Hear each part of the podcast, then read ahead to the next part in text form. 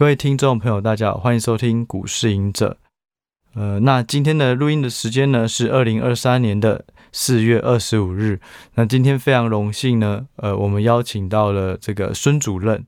那孙主任呢，过去呢，他是在呃财经研平方的时候，曾经我有跟他一起当做这个演讲者。那那时候也有稍微看了他的一些书，然后。就觉得非常有很多的这个总经的内容可以学习。那很巧，他刚好也是呃我们在下集所要介绍的一本书，叫做《富比士谈通膨》的这个推荐人。所以呢，我们在这集就先跟孙主任聊一些总经的话题。那到下集呢，我们就来聊书。那孙主任，我想要请问一下哦，就是说，因为我们过去都看到很多的券商报告啊，或是外资，他们都会有总经的团队。那国内呢，也有不同的这种呃台经院啊，或是其他的这种在看总经的单位。那请问，就以您在台经院里面所看到的这个，不管是景气、经济等等，和券商的着重点会有哪些不同？好，哎，主持人问的问题也非常的专业啊，这种是一般的那种投顾或者是那种广播节目会会想到的一个问题啊。因为我自己本身除了在经济研究单位工作以外，我也常常接受像刚刚您说的券商总经呃学者，或者是国外的这些投资银行，他们每次到台湾来都会来拜访我，还有一些像呃亚洲开发银行，像。经济学人，他们也都曾经来拜访过。你会发现，大家关注的焦点不太一样。是呃，第一个，我们在我们在做的工作，像国内像中经院、台经院啊、呃，或者是有几个机构，他们都会做经济的预测。那他们做呢，倒不是跟他们的业务有相关，主要是经济的专业。嗯、比如说像台经院或中经院，它的主要业务工作是协助政府做一些智库推动的角色，比如什么叫绿能。啊，油价应该如何制定？制定什么公式？或者有一些像品牌推动，这是他们主要工作。那所，但是政府并没有要你去做经济预测的工作，政政府自己就有主计总处，就有国发会，他们会做这个工作。所以这个算是一个智库自己做的事情，自发性的。那自发性的就不会受到太多的限制。比如说政府的预测呢，有时候必须要去顾虑一下今年的政策调整方向，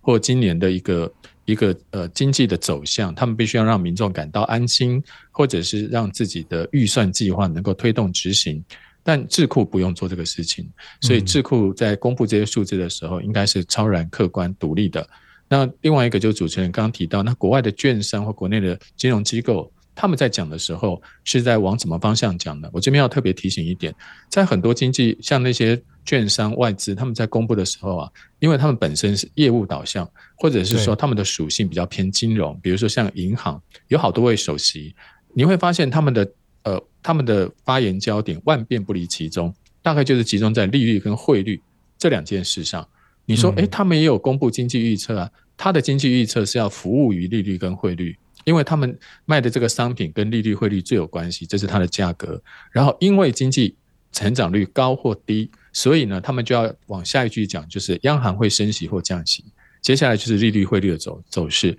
所以他们讲的总金算是配菜，他们的主菜是利率跟汇率。他们不管讲什么都要往这个方向走，他们绝对不会告诉你，呃，未来这些经济的走向呃天马行空。他们一定要最后要聚焦到利率、汇率。股价这三件事情上，那不管是国内的呃金融机构或国外的都一样。那另外还有一些像国际的预测机构，像呃经济学人、像亚洲开发银行，他们来台湾的时候，是因为他们要出一些年度的报告，他们要分析亚洲各国的经济方向，所以在他们的报告里面就会提到比较广泛的一些议题，比如说台湾的半导体。当然，他不会直接去讲股价，因为那不是他的重点。然后，比如说台湾产业的发展方向跟中国大陆、跟韩国有没有什么不一样？这是国际智库在做的事情，所以我总结我刚刚的，呃，跟大家分享的第一个，台经院、中经院这些机构，因为它本身这个业务是独立的，甚至是非盈利性的，所以他在报告这些数据的时候，还有中研院，他们比较是公正客观，他们真的就是把一个经济模型或者把一个客观的数据告诉你，那本身没有什么特别的意思。呃，意义。然后像政府的公布的一些数据，有时候必须要去考虑政府的预算，或今年国内是不是给民众一个安心的一个经济环境。所以在他们的报告里面会着比较着重在这一点上。那至于金融业，因为他们最后要告诉你的是利率汇率。股价，所以他们的总金后面一定要往这个方向走，所以你会发现他们讲的范围会比较受限。嗯、最后一个像国际的，像亚银或者是像 IMF 这一类的机构，因为他们是全球的大预测，所以在台湾的分析里面有时候也不是它的重点，但是他们还是会琢磨一些台湾的经济。所以以上是我对于这四种不同的机构，他们对于经济预测的一些不同的观点看法还有角度，给大家做一个介绍。以以前大家应该很少听到这样子的一个报告。对，很谢谢孙主任。其实我想要问一下，就是说，我们刚刚孙主任提到的意思，就是说，呃，其实外资券商啊，或者是本土的券商，如果是跟券商相关的，它最后的盈利模式还是要去。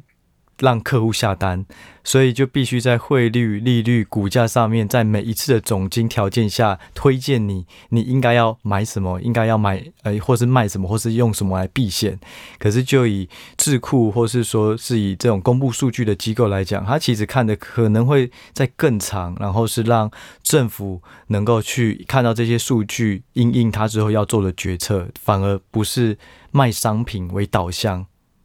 是这样说吗？没错，因为呃，像金融业啊，如果他的报告里面最后没有提到说对利率、汇率或股价的影响，大家会觉得，那我干嘛看你的报告啊？因为你是某某证券或某某银行啊，您我是你的客户啊，我也想看的是这个。但如果是智库的报告，可能他提出来是一些方向性的，比如说呃，未来可能边境碳税要上路啊，所以可能这个会造成物价上涨。他后面就不会再提更多啊，物价上涨，我们应该要去投资什么？哦、那比比如说像我们待会下一节要谈到的通膨问题，对，我们会点到通膨的问题，但并不会告诉你在通膨环境之下是买美金比较好呢，还是买呃黄金比较好，还是买什么股股票比较好？它就不是这样一个方向。所以各位以后在看到这些不同的报告的时候，有时候它明明在告诉你经济成长率二点一或二点五，那智库只是告诉你二点一、二点五，可能是投资这边稍微弱一点。或者是出口弱一点，但如果是金融业，它可能就告诉你二点一、二点五，接下来央行可能会在什么时候升息或降息，这个时候可能会对我的利率、汇率、股价有什么影响？所以大家往后面延伸那个部分是不太一样的。嗯嗯，好，了解。那回到就是现在这个总经的状态下，就是看到原本大家很担忧的这种就业非常的强，但是近期来讲就业慢慢回落。那 CPI 甚至在最近一个月也大幅的下降，甚至远超出市场的预期。大家本来觉得这一次应该降幅不会到那么大，可是的确也是如此。但是这样又引来了更多人在想说，哎，会不会真的经济？会衰退了，那会硬着陆之类。所以对于现在这个时间点来讲，想要请孙主任就是分享给我们听众朋友知道说，我们下半年要看的总经重点是什么？嗯，好，刚刚你提到几个问题啊，第一个，这也是我在外面最近在在跟一些企业分享的时候啊，那些企业回馈给我的一些问题啊，那些企业大老板有时候他们在问的问题，其实我这边也要分享给我们的我们的听众啊，是那些。我们常常在听到说，那个金融机构常常在说啊，这个月的数据是五，上个月是六，所以它比上个月掉一个百分点，然后开始巴拉巴拉就给你写了一堆数字分析。对对，这种数字分析对于呃学校老师可能是非常喜欢你，他觉得哎，你是好学生，上个月是六，这个月是五，下降一个百分点，数学上是没错的。但听众会觉得你讲那些要跟我要干嘛？像我最近在看一部韩剧，叫做什么？嗯，浪漫什么东西的。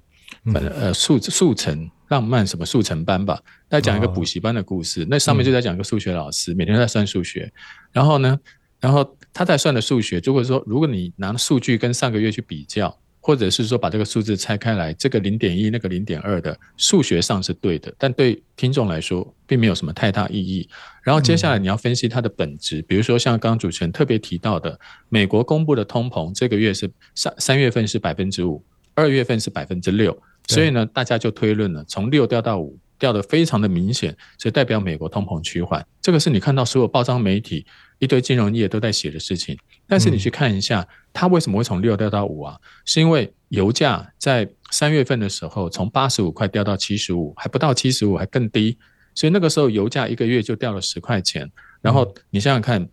八十掉到七十五，八十五掉到七十五，等于掉了十二趴、十五趴左右。所以这个时候当然把美国相关的能源支出给压下来。那这个时候美国的物价就掉到五，那个是并并不奇怪的事情。但是四月份初，四月初大家还记得吗？在你春假，呃，那个什么，呃，清明节那个时候，沙乌地阿拉伯宣布减产。所以过两天油价崩又回到八十五，甚至还更高。所以你再看四月份的物价，它肯定又上去了。那如果你只看到六变成五，就开始做文章，就开始说股市这两天大涨是因为通膨缓和，什么什么讲一堆，你会发现啊，有时候物价跌，然后股价会涨；有时候物价跌，通那个股市又是又是跌的。所以股市涨跌有时候硬是找理由去把昨天的通膨给牵进来，这个是我我们在智库报告里面比较常要避免的，因为我们不会拿。单一的昨天晚上公布什么数字，就会推论说接下来股市必涨或必跌。所以刚刚我在说的是五月呃三月份那个通膨其实跟油价很有关系。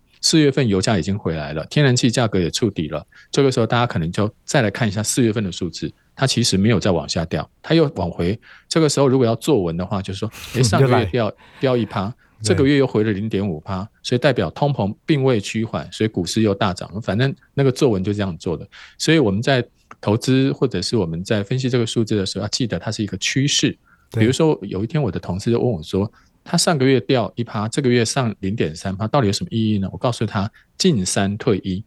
上个月进三，这个月退一，请问它的趋势是涨还是跌？它的趋势是向上，所以你用移动平均。”进三退一就是加一跟加一，它就是每一个月往上一格，因为它进三退一。如果它一直都维持进三步退一步，进三步退一步，它其实趋势是往上。但你如果看每个月，因为每个月的媒体或者是券商他们要写报告，它只针对那个月写，你就会发现它上个月写进三，这个月写退一，所以你每次都搞不清楚它的方向。但其实如果你时间抓的三个月到半年，所以你看很多股市，他们那个大盘的。分析系统都是在讲季线、年线，他们用的是移动平均，他用的不是单一一格一格的看数字。所以第一个主持人刚刚问的问题，通膨，我这边说了，第一个通膨的问题，这次是因为油价跌跟涨都发生在三月跟四月。第二，看数字不能看一格一格的进三退一，然后就开始把进三格先分析一次，就进退一格分析一次，然后每个月都在找理由，那研究员好累。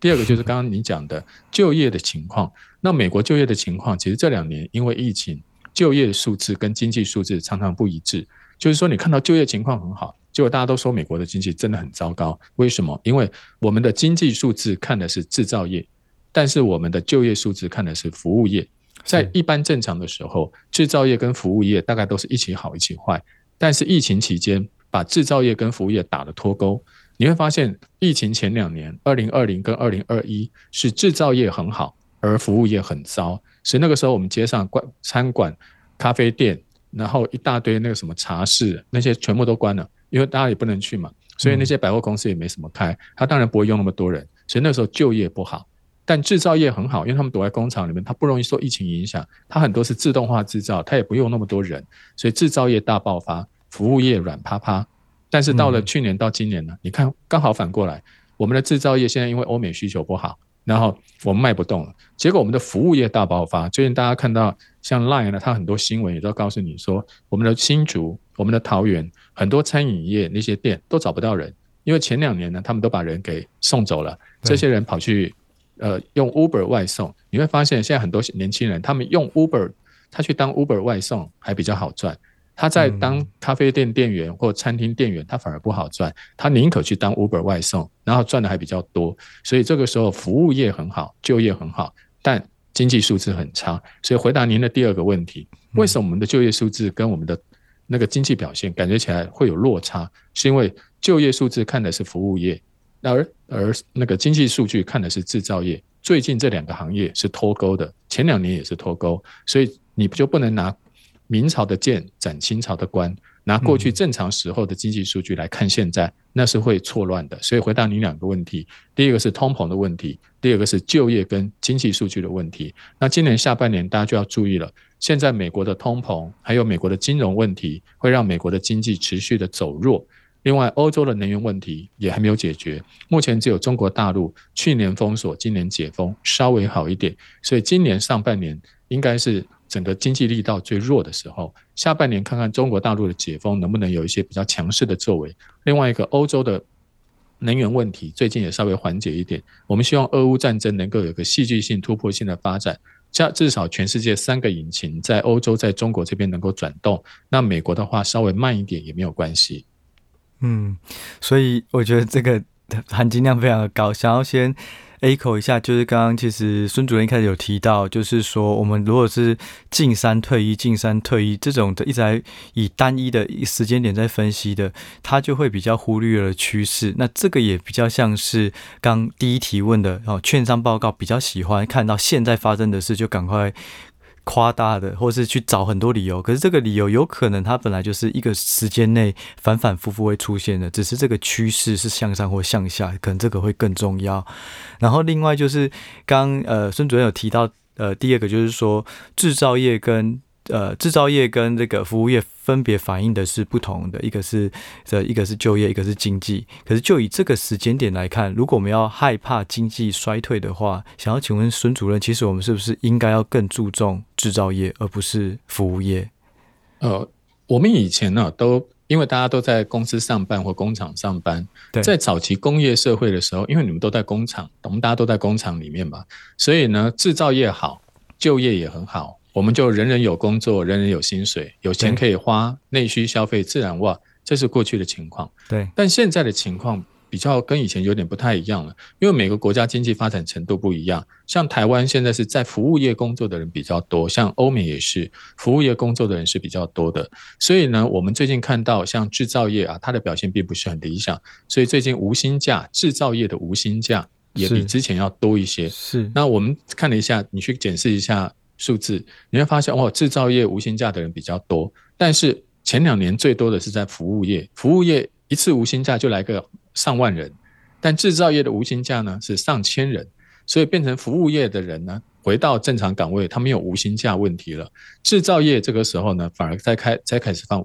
上放无薪假，结果你在服务业那边多了一万人，他回到正常岗位，制造业这边少了一千，然后你就觉得奇怪，怎么失业率反而？呃，没有像之前这么高，就变成九千人有工作，嗯，现在是变成一千人在放在放假。那我们就大家的感观感来看来看的话，你身边一堆在服务业工作的年轻人或者是小朋友，他们最近都有工作了，看起来人人都在街上逛街购物，然后那个呃接下来的劳动节或者之前的清明节，街上都塞满的人，你并不会感觉经济不好。但是如果你去看台湾的经济数据，你再看我们那个港口码头，最近它外销的货柜变少了，订单减少了，所以反映在你的经济数据上是不好看的。但是你在服务就业上看起来并不是这么差，所以这一点也是我们台湾这几年一直强调，我一直强调的一个重点啊。今天早上我们公司在办一个记者会，我也特别强调了半导体，半导体，半个岛靠它养身体。所以，我们看我们台湾的半导体，每次台积电一好，什么一好，就说台湾经济很棒，因为他卖的东西实在是太贵了，所以呢赚人家很多钱。但是在台积电上班的人其实没有这么多，所以台积电的好与坏，对于整个就业的感觉带动的作用也不是这么明显。另外一个，台积电它是资本密集、技术密集，它用的都是高科技人才，没有几个人，然后它用的都是很贵的机器，像 ASML 那个机器，一台比一台战斗机还要贵。但是这些对于台湾升斗小民的就业，街上那些劳工的就业，其实帮助影响没有那么明显，所以我才会用刚刚前面那句话下个注脚是：经济看制造业，但是就业看服务业。他们如果两个是一起好一起坏，你当然两个是同步的。但最近这两年因为疫情期间产生了特殊现象，所以会变成呃有一段时间是制造业很好，所以经济数据很好。有一段时间呢，是服务业开始复苏，所以呢，就业情况很好。所以，如果你只是说，哎，后面的经济可能会有一些经济表现不好，那比如说，你看台湾的经济数据，去年第四季我们是衰退的哦，今年第一季看起来经济成长率也是负的，但是我们街上观光、餐饮、零售。他的生意是非常非常好，你最近要订餐厅还不好订了，所以这个时候你的经济明明是衰退啊，照说大家应该一片哀嚎，街上满目萧条，就完全不是这样的情况。其实欧美也发生过这样的情况，像日本，日本最近的经济数据当然不好，外销很糟，但日本的内需零售、观光客都会复苏了，所以对日本来说，他们也不感受到这种经济的寒冬。所以以后我们呃听众在听这些问题的时候，一定要注意，经济数据是跟制造业，特别是。呃，韩国的三星、台湾的台台积电息息相关。他好，我们大家数据就好。但绝大部分人不在那边上班，嗯、所以他好有时候跟我无关。那他不好的时候，我们也不是受到太大的伤害。所以经济衰退跟民众的观感，还有街上的这种繁荣萧条的情况，有时候是并不一致的。嗯，嗯了解。就是有时候，嗯、就像刚刚提到的，其实刚刚孙主任有提到，下半年比较重要的就是三个引擎，呃，美国、欧洲跟这个中国，然后是主要是强调在他们经济有没有办法。翻转上来，但是却没有讲到说，诶，会不会有下半年需不需要再看通膨，或是说下半年的服务业会不会降温？所以意思就是我不确定啊。就我这样听下来，孙主任其实是比较担忧的是刚刚提到的制造业这一块会不会在下半年起来，可能会是全球经济的重点。那通膨它可能就是一个趋势向下，只是那个长度是要。半年是要一年才会到达他们所要的这个两趴或三趴的正常通膨吗？那可是回过头来，其实最重要的应该现在看的是经济会不会衰退，而不是通膨。因为以前如果制造业不好，一阵子以后当然会影响服务业，因为服务业那些人啊、呃，比如说你观光、餐饮、零售，当然跟制造有关系。比如说我举个例子啦，像以前九份、九份金瓜石，不是以前很多矿工。在那边工作嘛？对，那九份金瓜石最繁荣的时候，是不是有很多戏院呢？是不是很多餐馆呢？嗯、那些矿工。呃，做每白天做完事以后，晚上去狂欢一下，喝个酒，看个电影，这个是他们以前的习惯嘛。所以在九份金瓜石这块小小的地方，你就会发现，当时的制造业跟服务业是一起变好，一起变坏的。后来当制造业长期萧条，矿矿业没落以后，金瓜石跟九份就是你现在看到的《悲情城市》里面演的，它它只剩下一些过去的遗迹。现在大家去看观光，都是观光以前矿工在过的生活。所以用这样子的例子，大家就会知道哦，在以前呢。制造业好会带动服务业，那制造业不好的时候，服务业也没有办法去服务人家了，所以生意会变差。但我们这两年的特殊情况是在疫情，疫情让有一阵子呢，呃，服务业都无法开工，就算就算你明明生意很好，你也开不了工，因为政府的限制令会让你不能工作。但制造业还很好，因为制造业做的是欧美的生意。结果等到制造业往下掉了，因为美国有通膨，中国有封锁，欧洲有能源危机，掉下来了，就你服务业才刚解封。所以你的服务业会跟制造业这段时间会有点落差跟脱钩，那所以你就不太能用最近的情况把经济好坏跟就业好坏把它连在一起。我我我刚刚讲的九份跟金瓜石那时候是可以的，现在是不行的。最重要就是因为现在有疫情的干扰，所以也许再过一段时间以后，制造业如果你的制造业连续一年两年都不好。你的服务业当然最近最后也会出问题，但目前来看，台湾的服务业才刚解封，很多人这两年都没有去日本。你看到我们这个春假多少人去日本？对，再没钱你得去日本了，再没钱也带孩子出去观光。所以这个时候倒不是制造业萧条的问题，另外一个就是制造业还分传产跟科技业。那我们的科技业跟美国比较有关系，最近美国科技业都在裁员，然后台积电的表表现也不是那么理想，但是。船产呢？船产跟大陆比较有关系，它是去年封锁，它刚解封，所以最近还有一些急单。那对于船产的钢铁、石化，它跟原物料相关的这些行业来说，它反而是好的。所以一样是制造业，你还分船产科技。所以今天我们也也这样子跟大家分享了，当你的行业分得比较细的时候，你才知道哦，原来是有一些行业好，有些行业不好。那他们会对经济产生不同的影响，就不是每天一听到好跟坏，好像台湾只会有一回事。台湾有不同的产业，制光制造服务就不一样，制造再分传产科技还不一样，他们每个的走向都会受不同的市场，中国大陆、欧美还有本地内需的影响，所以他们的好与坏并不是同步的，可能是三个不同的节奏。嗯、了解，所以。呃，我再帮大家整理一下，其实孙主任讲的这个，我觉得就是非常的呃一目了然啦。对于整个总经的脉络，就是其实就是说，现在服务业跟制造业，照理说他们好一起好一起坏是一致性的，只是因为疫情导致服务业它有一个滞后性，这个滞后性的这个消费爆发刚好接上了。正常的这个制造业的下滑，所以让大家会觉得为什么这两个会不一致？可是实际上，当滞后性的这个爆发性爆发呃暴富的这种消费完了以后，可能他们又走入一样的脉络。但是服务业它是依附着制造业而行，所以其实制造业又会更重要。对，就是这样的关键。所以过去我们在看很多分析的时候，有时候会觉得怎么他们讲好像都一同同一回事，其实不是同一回事，因为他们的。最近的走势是不太一致的，有的先好，有的是呃去前两年都不好，它刚爆发出来而已，所以你会感觉到一些错乱的感觉。其实，在以前是不会发生这样的情况的。哎，那想要请问孙主任，你刚刚有提到，就是说，因为制造业它有分很多种，转产又分很多种。可是，如果就以经济衰退与否这个攸关性的话，我们应该要看的是高科技的产业吗？或是工业的，像什么呃车床啊，什么这种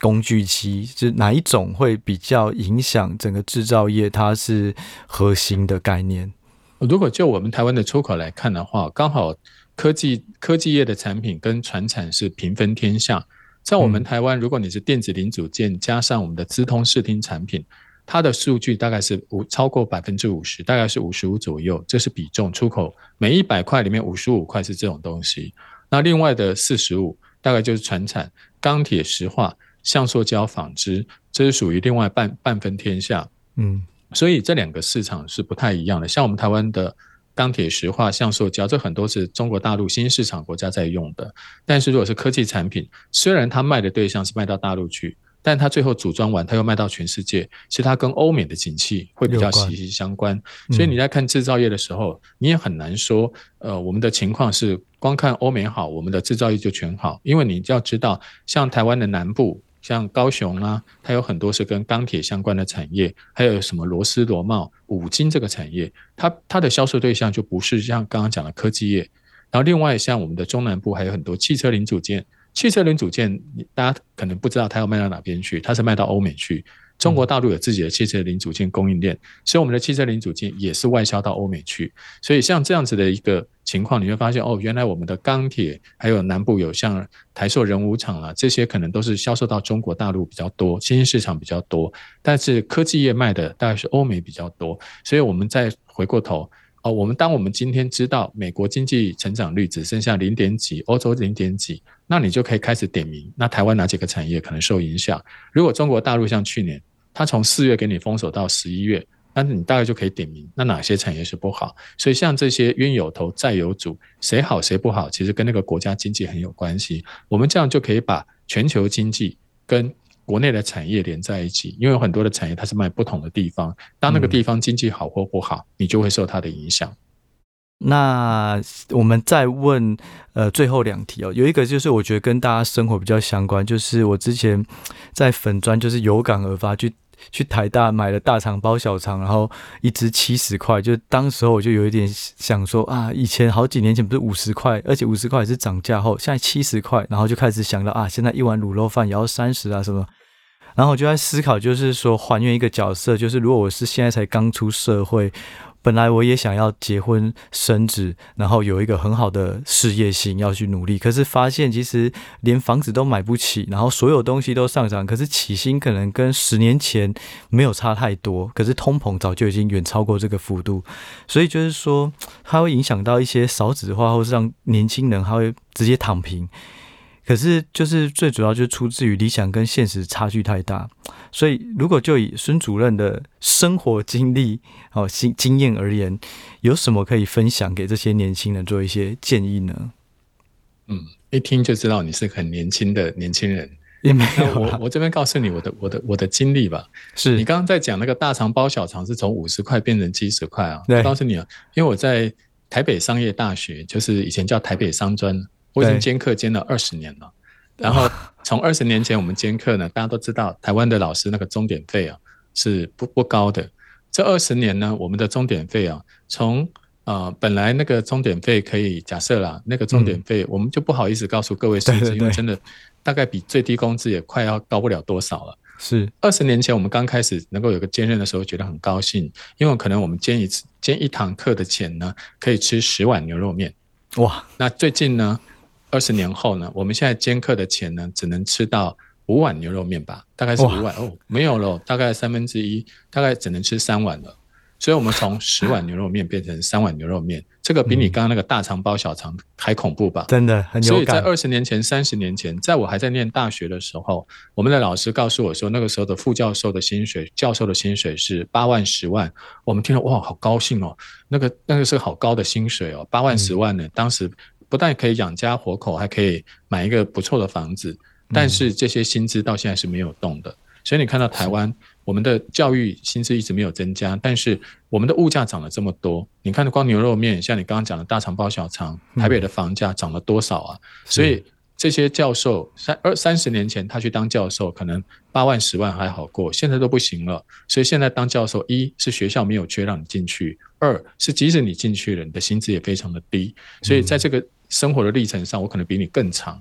我感受到那种物价上涨带来的压力。那你要怎么样去避免这种？假设各位是一个年轻人，你你就业也才刚两三年，你还没有办法感受到我说的二十年、三十年这种感觉，两年、三年你就受不了了。嗯、这个时候你应该要想的几件事情哦。第一个倒不是去抱怨物价的上涨，因为抱怨物价的上涨是一个大环境的问题，你根本无法解决。不管俄乌战争，不管是美国印钞，这都你都无法解决。你要做的事情是你自己，所以我常常告诉我的同学、同学，我教的同学，你要把钱投资在你自己身上。有一些人会觉得说，那主任你要讲的投资就是我们讲的股票投资、金融投资，其实不是。你再去念个学位，比如说你到国外去念个学位，因为国外的学位有一些呃有一些学科还蛮值钱的，比如说最新的像 AI 啊，或者人工智慧，或者是 FinTech，他们很值钱。所以当你念完国外这个学位的时候，你在台湾可以找到一个比较高薪的工作，就一样是硕士啦，你的薪水会比别人更高，或者可以爬到更高的职位。这是第一种，多念书。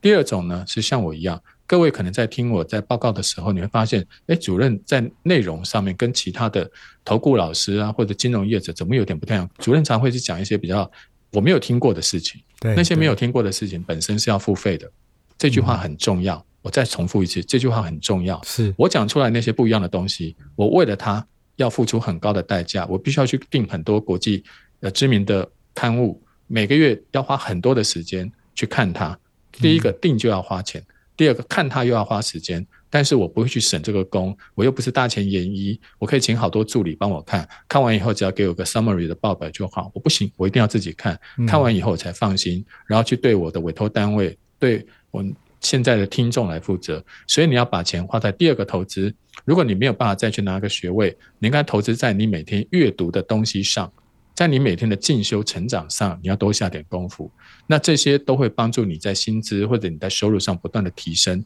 你千万不能说，诶，我们公司有教育训练啊，我们公司有帮我订什么报纸啊，那我看那个就好。公司订的都是那种像同像那种什么呃呃一大就是那种什么量贩的东西吧。公司那种东西啊，第一个公司通常都会兼顾大部分人的需要，然后用最便宜的价格就给人家杀价。这种东西不是最好的。比如说，你看林书豪啦，这些球员，他们除了球队给他的训练，他自己要不要请私人教练？嗯、你看那 LeBron James，他自己还要请私人的营养师、私人的教练，这样才能让他的身体状况维持得更好，赚更多的钱。所以这一点，也许是我们今天告诉各位另外一个完全你没有想过的：你在自己身上多投资，让自己的知识成长得更快。让自己的工作成长更快，这是另外一种投资。当然，你可以把钱投资在一个公司上，希望这个公司大富大贵，然后在你的股价上呈现。另外一个，你把自己当一个股票，你应该投资在自己的身上。所以，回主持人刚刚说的问题，物价高涨，我无法解决，但是我可以透过金融的投资，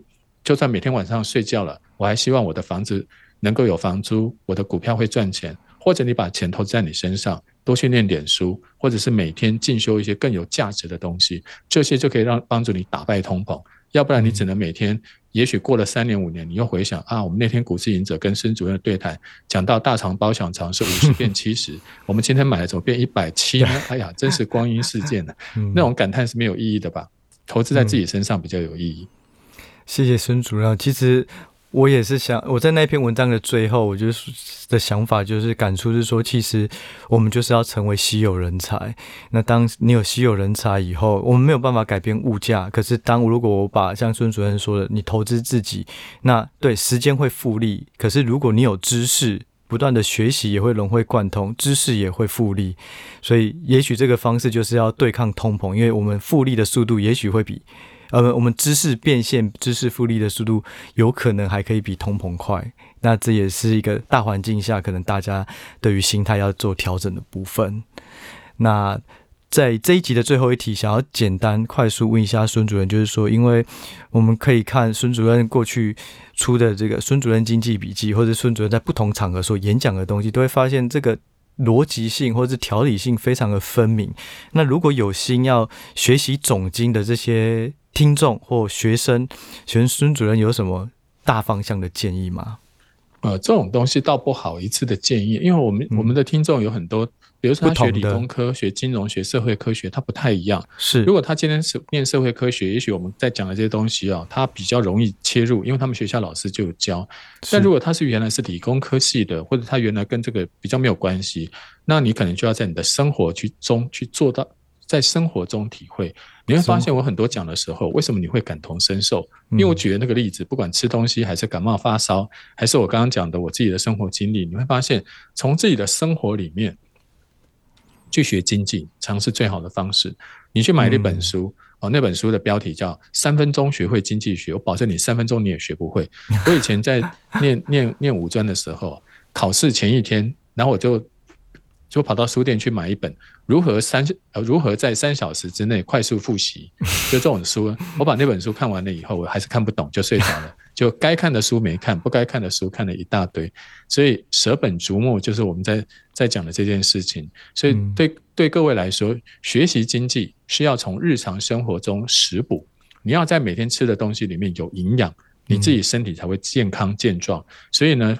换算到我们刚刚说的，诶，假设我要在经济知识上有一些持续的进步，那我应该怎么办呢？第一个，什么叫药补？就是你去买了一本书，你去买了一个课程，然后你去买了一个大师他的线上课程，然后买完以后就觉得我看完他的，我就会变成大师，我就马上融会贯通。我觉得那好很难吧？通常买这本买书可以了解一部分。第二个就是你每天定期定量、定时定量的去收集这些资讯，比如说每天晚上。那我们台湾有很多电视啊，现在新闻都在讲一些社会新闻、交通新闻。其实六点到八点，你看那些新闻是蛮浪费时间的。你只知道谁撞车、谁雷残，好像每天谁不雷残、谁不撞车、谁不打架，好像台湾就过不下去。这是第一。八点到十点都是 call in 节目，每次都骂来骂去，那也没什么好看。那你每天晚上找一个呃经济专业的，比如说像有一些他现在是线上收听，像我们股市赢者的 podcast。或者是像我们现在呃外面可以找到一些知识，比如说像天下商周啊、远见这些好的刊物，没不要看太多嘛，一个晚上看个两则，日期有功，每一天只要进步零点一，一年你就进步很多。所以我会建议各位在学习经济的这个专业领域上，不要不要期待那种那种一夜就速成的东西，或者是看完一本大师著作我们就什么都懂，那是不可能的。嗯你要日期有功，第一个是用生活去体验。把所有的东西印证在你的生活上，你的生活都不能解释的东西，就不要信它，那都胡扯。第二个是每天吸收一点有用的知识，远比每天你去看那些无聊的社会新闻、八卦新闻、交通新闻要好得多。每一天进步一点点，一年之后，你跟你旁边那个同事就会差异非常的大。嗯，所以就是说，没有奇迹，只有累积。对。那我们这句话讲的真好，谢谢。好，那我们这一集呢，就先到这里。今天非常谢谢孙主任的时间，那我们就下一集再见喽，谢谢，拜拜。拜拜。